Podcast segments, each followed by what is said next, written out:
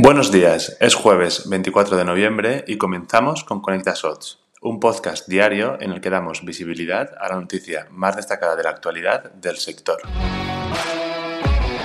Salesforce presentó ayer su predicción para la campaña de Navidad en e-commerce para este año. La compañía ha detectado a la incertidumbre financiera y la inestabilidad de los mercados como dos de los factores que pueden determinar la presente campaña, obligando a los consumidores a retrasar sus compras hasta última hora. En 2021, la media de descuentos se situaba en un 15%, esperando que el presente año ascienda a un 18% para incentivar esta compra. Tendremos que esperar a la finalización de la presente campaña para ver cómo afecta el aumento de los precios a los consumidores hasta detectar nuevas oportunidades y estrategias de negocio.